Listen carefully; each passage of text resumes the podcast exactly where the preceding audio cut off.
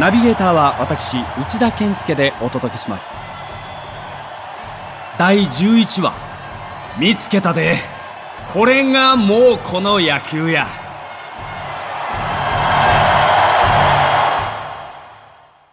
コテンパンに広島にやられても猛虎たちは決して落ち込まなかった。8連敗した時もケロリとしたもの。例えば6月11日の広島市民球場での8回戦。阪神に1点を先行された広島は2回ノーアウト満塁のチャンスをつかんだ。すると古葉監督は早々と保守の達川に代打西田を送り逆転の2点タイムリー。さらに6対5と1点差に迫られた7回にはワンアウト1、3塁から代打福島の投手強襲ヒットで1点。さらに8回には代打小早川のタイムリーなどで3点を奪い計11得点。守っても先発の軸になっていた高木を4回からリリーフをつぎ込む手堅さ。もうこれ以上阪神を走らせない。という王者の執念が見えた試合だった。とにかく完敗。羨ましいほどの戦力の厚さ。この日、代打やダイソーで出てきた広島の控え陣、福島、西田、小早川、木下、どの選手も他の球団へ行けばすぐにでもレギュラーを奪える選手たちばかりだ。あかん。全然歯が立たんわ。私はがっくり。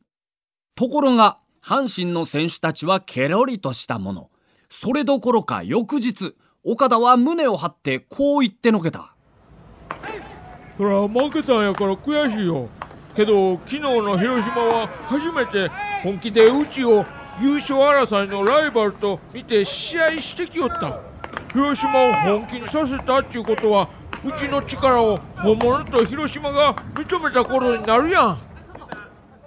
なんと負けて逆に自信を深めていたのだ。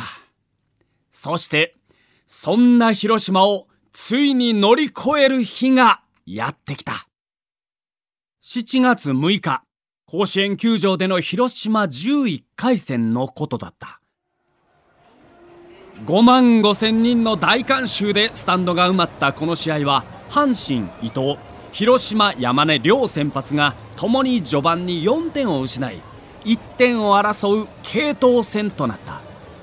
広島は4回途中からリリーフした川端が好投。阪神は伊藤佐藤池田とつないで8回。広島の攻撃を迎えた。そこで事件は起こった。4対4の同点。広島は先頭の高橋がセンター前ヒットを放ち通算300個目の盗塁を決める。ワンアウト後小早川のセカンドゴロで高橋が三塁へ進みツーアウト三塁。ここで前夜4000塁打と450本塁打のダブル記録を達成した鉄人衣笠が打席に入った。当然のように阪神の野手陣はやや深めの守備位置を取った。さあ来い。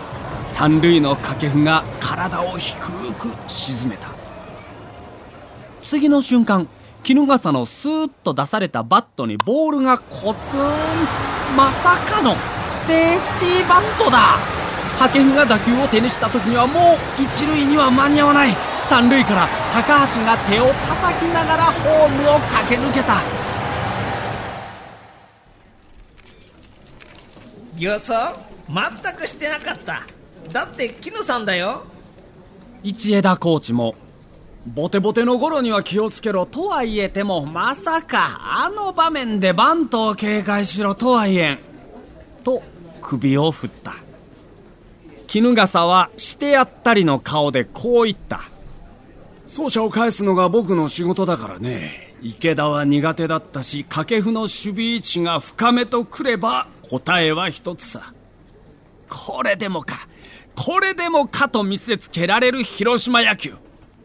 さすがの吉田監督も試合後は勝負は紙一重でんな衣笠の番頭まさかとは思いましたわけどベンチも含めてああいうプレーができるんは力なんかもしれまへんと兜を脱いだ。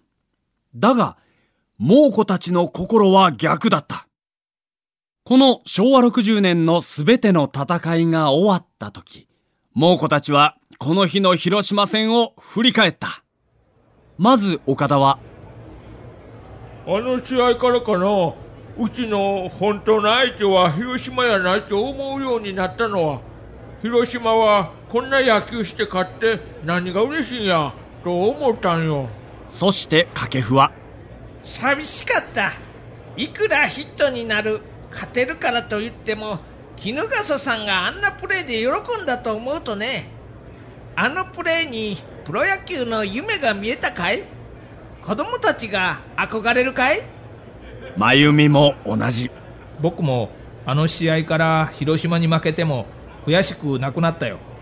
最後には必ず俺たちの野球が勝つと思っていたから。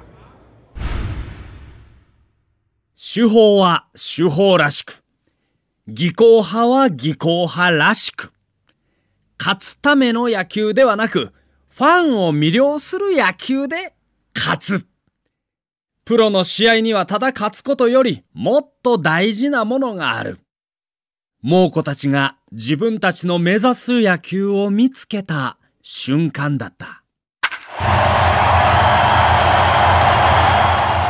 お相手は笑福亭右近と私、内田健介がお送りしました。